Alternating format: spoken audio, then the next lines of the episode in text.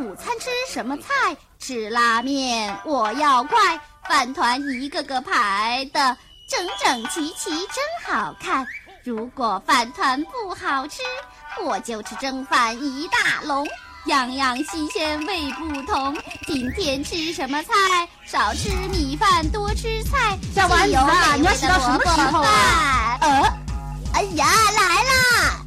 欢迎收听无线电台。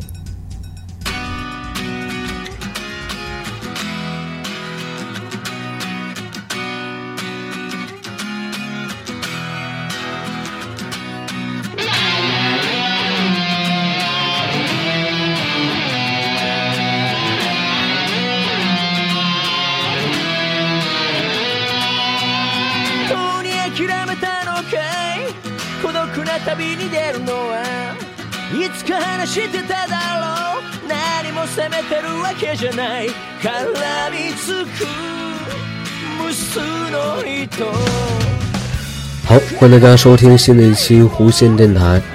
嗯，这个开头音乐大家听到了，这个是最新也最新一部这个《名侦探柯南》的剧场版，叫做《叫纯黑的噩梦》的。 E.D. 也就是这个片尾的一个音乐啊，好像它也是 TV 版的这个，我忘了是从几百几十集到几百几十集的这个开头的这个音乐开头 OP。嗯，怎么说呢？名侦探柯南啊，拍了这么长时间，我从小学一年级啊，大概是九七年那个时候开始看，一直看到了现在。当然。嗯，没怎么再追这个 TV 版了。当包当时小时候那个时候有一个电视台叫做我们这边电视台叫做辽宁教育电视台，那个时候家里电视有七个台。那个电视台呢，在每天的放学的那个时间段，大概是啊，就跟我之前说过那个 EVA EVA 的那个看那个时间段是一样，大概是呃五点五点开始，一直到。六点结束，有一个小时的时间放一些日本的一些好的动画片，当然有其他国家的，主要是美国的。嗯，那个时候接触到的《名侦探柯南》，那个时候是九七年，现在多少？现在是二零一六年，哇，已经是十五六年了吧？我数学不太好，大概很长时间了。呃，TV 版当然就也不用说了，这个剧情呢。一开始看还是非常非常非常有趣的，因为它，呃，主要是破案嘛，就是有很多的这些，呃，犯罪分子的这些作案手法，然后最后这个，呃，名侦探柯南，也就是功能性缩小后的这个状态，然后去借助他叔叔的这个身体，然后利用他的麻醉枪还有这个变音器等等一些高科技，阿里不是发明了一些高科技的小道具，然后来。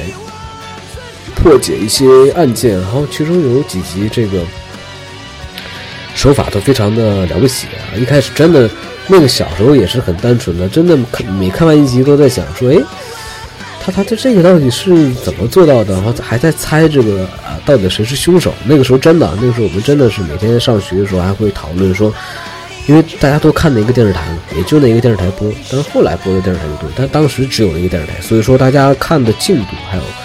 知道的信息都是一样多的，可能当然也有会买漫画的，但是也都差不多。然后就开始猜到底谁是凶手。那个时候呢，还真有几次让我们给猜猜出来了，但是作案手法是猜不出来的。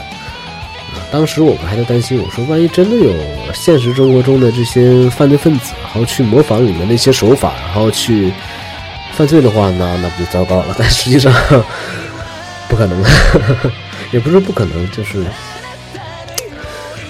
总之是很有意思，呃，剧场版又从什么时候开始看的呢？是从，呃，有网了之后，我都，我有网之后，我那个时候我还很奇怪，为什么有网？我因为在小的时候，我看《名侦探柯南》，他那个播出时间段就是那个时间段，而且你要想看多的话也看不了，所以说那个时候我愿望说，以后长大了之后，这个那个时候呃都有我们这边有个书店叫做东宇书店，现在早已经没了，完了。那个时候呢，会出租《名侦探柯南》的呃 VCD 的碟儿，还是因为那时候应该只有 VCD 了，非常多的 VCD 的碟。然后我非常高兴，我说等我这个上初中或者上什么时候，这个暑假的时候租它。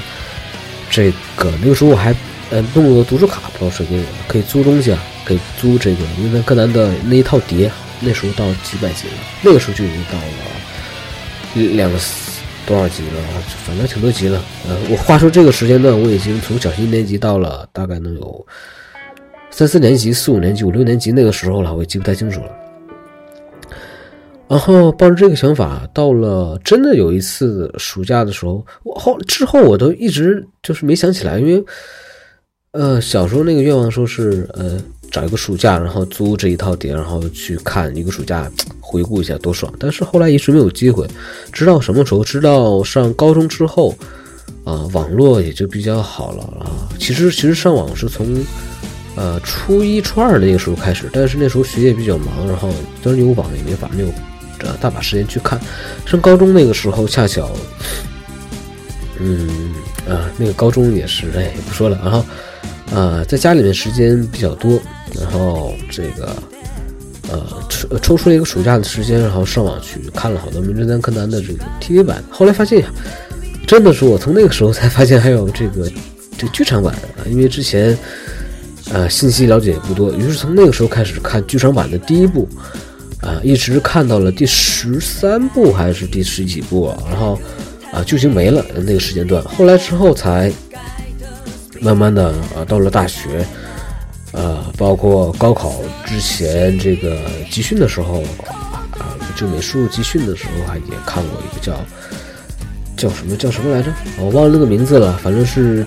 秦九，然后开开着直升飞机，然后扫射扫射东京塔，那个那部叫《漆黑的什么追逐者》还是什么的，忘记那个名字叫什么了。然后，嗯，还是聊了这么多，还是回到，啊，这个《名侦探柯南》第二十部剧场版啊，二零一六年第二二十部的剧场版叫做《纯黑的噩梦》。之前聊了这么多废话，然后聊了大概七分多钟，接下来呢，啊。不是废话了，这个又是在豆瓣上面找到了一篇，作者叫做九良，然后他对呃《名侦探柯南》啊第二十部新剧场版啊《纯黑的噩梦》的一个，因为他自己的一些感想吧，然后现在开始读了啊，这个前前前面这个铺垫的废话实在太多，现在开始读了，它的名字叫做《良心的二十年剧场版》。从四月十六号晚上看完了，心情久久不能平静，还是来写篇长评吧。首周票房突破了十二亿，在日本本土电影排第七，也很值得庆祝了。推上能看到各种人在呃二刷、三刷啊，甚至多刷啊，Twitter 就 Twitter，我们这边用不了。呃，甚至不少人，包括我，表示这是二十部剧场版中做的最好的一部。当然不敢说是做的最出色的一部，当然。嗯，毕竟这个剧情方面还有不可超越的这个 M 六，也就是第六部剧场版。但是呢，呃，第二十部确实是效果最好的一部，并且一定要在电影院的大屏幕上看才会觉得过瘾。所以呢，下载什么的就算了吧。但是没办法呀，我们不在那边。上映之前，很多人说 M 二十也会像 M 五、M 十三一样预告欺诈，很遗憾，并没有。基本上所有经典的爆点剧情都放在预告里了。这预告非常实诚啊，科埃拉手也有啊，秦九审问叛徒也有，处决叛徒也有，开飞机突突突也有啊。除了小蓝飙泪喊新一，在哪没有？然后这里面有点改动，小兰确实在找新一在哪，但是没有狗血飙泪，这个还是好评的啊。组织呢也是真刀真枪的组织，就冲这么诚实的预告呢，也要给好评吧。从开场入侵公安系统到飙车这一段呢，镜头感和节奏掌握的特别好，跟蝙蝠侠大战超人前面屎样的慢镜头强行史诗感一比啊，不知道要高明到哪里去了。异色瞳妹子智商上线，超好评，不仅能打，还能帅 GTA。一会儿别车制造混乱啊，拖住保安和吃几个修一；一会儿呢高架桥逆行甩掉尾巴啊。智商在各种这个是各种在线啊！正好我在日本的时候呢，就遇到三车道的路上有车逆行开了好长的距离，现实中有可能上演啊，所以说无草可吐。飙车戏跟各种三次元大片差不多，各种爆炸、翻滚、撞断栏杆啊，可能跟好莱坞大片的唯一区别就是发生这发生了这么一邂逅，哦 no，我一激动把这个麦克风给打掉了，不好意思。接着读，啊，唯一的区别就是在发生了这一切后，之上的人还能一边活蹦乱跳，一边大叫着跑出来。伊思彤妹子这次各种好评，智商在线，行动力爆表，各种跳楼站在栏杆上如履平地的帅的一逼。本来冲破窗户啊，从玻璃跳出去，我以为下一秒就会出现基德的滑翔翼了啊，然而并没有，身手超好，各种大白腿啊，啪啪啪。那虽然几次跟侦探团玩的那些剧情看起来没有什么意义啊，不过也算是为后面的反做啊反水做铺垫。啊，叛叛变的也不算突兀啊，呃，救元太那一段简直动得太帅了。第一次觉得熊孩子一点也啊，熊孩子熊一点也是有作用的，但是这段只有动画能表现出来这种效果，好评。小柯竟然穿了西服加领带，小艾是蓝色礼服裙加橘色的高跟鞋，这服装美的也是没谁了。竟然不出周边，无法理解官方是怎么想的。前半段游乐园，小柯小艾基本上还是老夫老妻一起的啊，日常日常啊，并没有什么特别的可爱剧情。小爱怀疑色童是朗姆的时候，专门把小柯叫出去谈话，还被误会了。预告里拉手一段完美再现，完全没有欺诈。柯南一开始还小惊讶了一下，但马上就一脸安静的微笑，说起了公车爆炸案时对爱说的：“不要逃避自己的命运。”虽然台词不太一样，但是小柯表示：“我不会逃避自己的命运。”这里小柯特别可爱温柔。小艾虽然当时黯然的放手了，但之后就掩饰了真担心一个人会有什么样的举动，戴着眼镜去找他一个人，这点真的好评。原作中类似的情节出现了好几次了，满月的时候也是去找，啊板仓卓那次也是，小艾每次担心小柯都会冲上去找他，哪怕自己也许帮不上什么忙，哪怕会有危险，反正关心一个人的时候真的不只是嘴上说说，更别提很多人嘴上也没说过。小艾虽然一般情况下。都表现的好像置身事外，但是，一旦涉及关心的人呢，马上就开始变得行动能力爆表了。组织的飞机啊，马上抓娃娃机夹子夹住摩天轮舱，在扔下去的时候，正在摩天轮里找柯南的小艾被震得摔了出来。啊，在这一刻被异色瞳救了出来，并认出了雪他是雪莉的身份。但是此时小艾并不信任异色瞳的身份，所以并没有抓住他的手，而是质问为什么要救自己。直到确定他已经和自己是一路人了，才被他救。看到这边，异色瞳报喜哀，那边秀透科合作默契无间。真绝的现实卖的是一对百合一对鸡！小哀跟异色瞳同为组织叛徒，各种惺惺相惜，一起逃跑。然而没逃多久，异色瞳就表示他们想杀的啊，想杀的是我，我把他们引开，哀就去找侦探团了。寡虽然担心柯南，但是小哀总能意识到。啊，什么是更需要他的地方？好评。最后，最先知道伊瑟童为了救他牺牲的也是小艾。小艾在摩天啊，不是救他，是异色团为了救这个少年侦探团，也就是步美和啊什么这个光彦他们那个小侦探团啊。补充一下，小艾在摩天轮顶上和地面开着挖掘机的伊瑟童远远的对视了一下，摩天轮瞬间就压扁了挖掘机啊。当时这个。啊，我看的时候，那那一瞬间其实也感觉很棒啊。接着读，光彦真的是年少有为，带着异色瞳坐摩天轮的时候，异色瞳受到刺激，记忆就要恢复的时候，念了一堆名字。光彦冷静地指挥部给柯南打电话，自己掏出小本本记下了关键词，给柯南提供重要线索。光彦好样的。之后呢，还和光彦的电话簿电话簿啊找到了高木警官，让。侦探团看望异色瞳妹子，也是靠光彦的电话本找到原子姐姐，让他们去带他们去坐摩天轮。啊，括号光彦的人脉好广啊，年轻轻就这样长大了，真的不得了。本来不喜欢光彦的，嗯，做表现还可以。小兰和小五郎啊的出现，基本是强行加出加戏加出来的。小兰全程基本上跟核心人物异色瞳见面，括号隔着玻璃看到异色瞳妹子就被公安把帘子拉上了。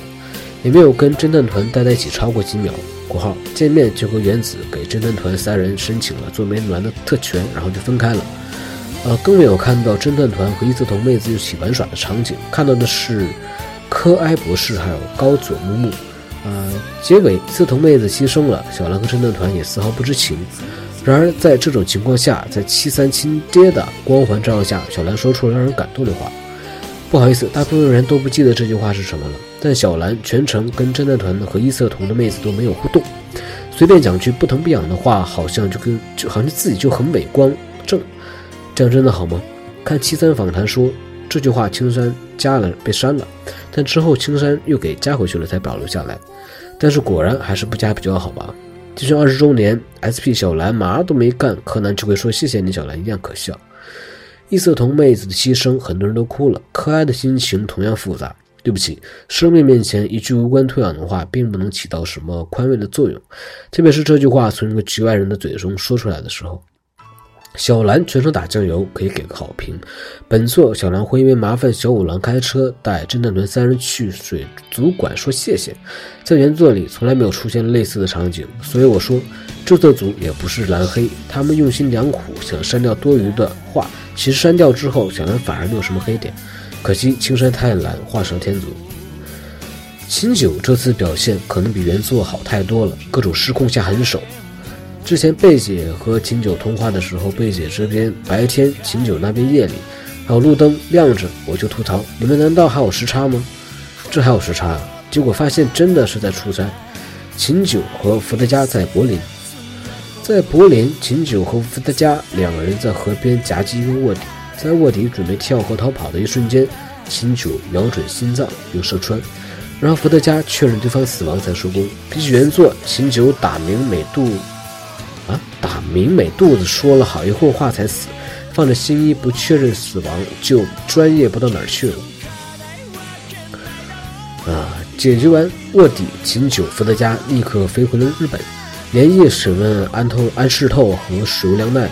要知道，柏林飞日本也要半天啊！这简直是下了飞机立刻开始干活。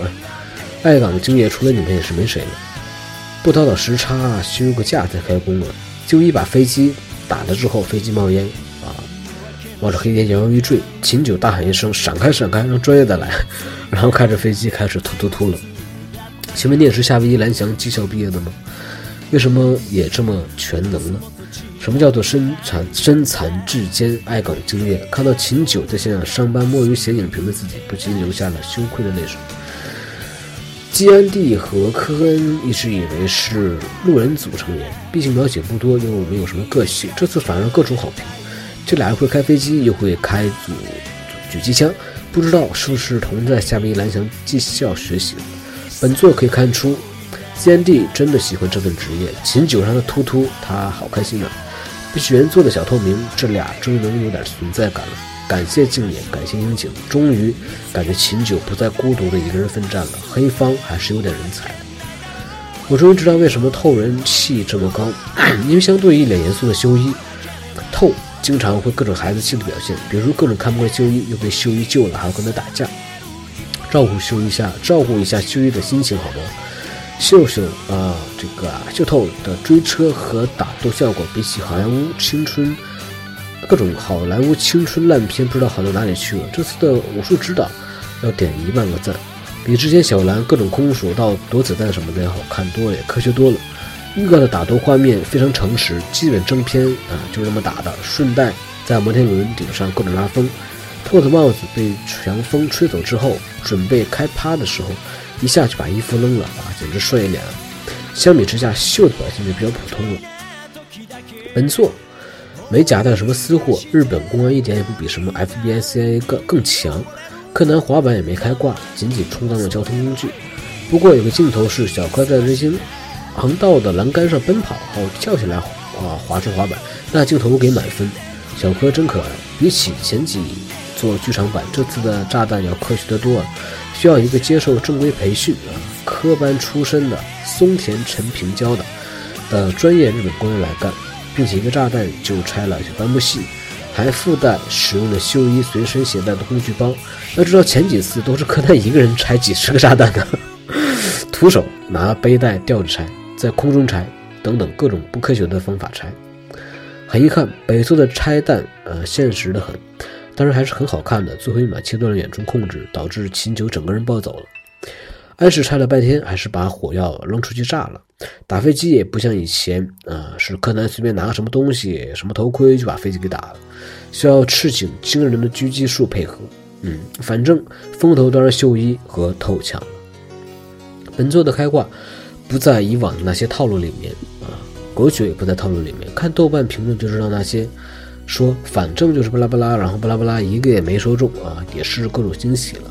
开挂的道具也是各种，也是伸缩伸缩背带和充足啊充气气球，充气的足球可以看出来，博士是绿巨人内裤的赞助商。嗯，一个足球一秒能跟一栋楼那么大。这次真的太良心了，对得起二十周年的名号。日本人的评价也非常高，首日的满意度有百分之九十六。只能说放弃推理走大片路线，对着大部分的胃口。看到的结果，百分之八十多的人都表示剧场版应该走动作偏路线，而不是走推理路线，说明这种模式观师观众还是很买账的。毕竟看推理还不如在家抱本小说看。别提原作漫画，现在原作也没什么推理可看了。看的就是各种 CP 感情戏和红黑双方的各种成员之间的家庭伦理相爱相杀。青山也，青山也早点开窍，多省省脑子，别研究作案手法了。最后，祝柯南一年比一年好，把今年的成功模式再延续下去，争取再战十年二十年。然后这一篇就是我在豆瓣上找的。啊，作者名字叫做九娘的对名侦探柯南最新最新一部剧场版《纯黑的噩梦》的他的 一篇文章，但读的比较快，然后有很多错字，很多都重复的读，没办法，因为我感觉读的时间太长的话，大家可能会比较烦，因为现在时间已经到了二十一分钟多了。啊，最后呢，也聊一下自己的这个感想啊，看了呃这么多年的名侦探柯南，也呃怎么说呢？呃，听了这么多这个《名侦探柯南》呃不好还有好的各种话，总之一句话就是说，《名侦探柯南》从一开始给我的感觉是一部侦探破案片，到后来感觉它其实是讲这个，其实还有很多这个人性和这个这个给你带来一种感动的感觉，就是尤其是它的剧场版体现的非常多啊。回归到最后呢，这个都是。呃，犯罪的人呢，又有自己的自己的这个这个想法，然后这个呃维护正义的人呢，有自己的想法，但是呢，他们的一致的，嗯，给我的感觉都是有感情在里面的。然后，哎，这话也说不好了，就是非常非常的棒。嗯，这期先这样吧，然后这个，嗯，下期节目再见，拜拜。哎，怎么还没完事？应该是这样的，因为我说完这句话呢，这个音乐马上推上来。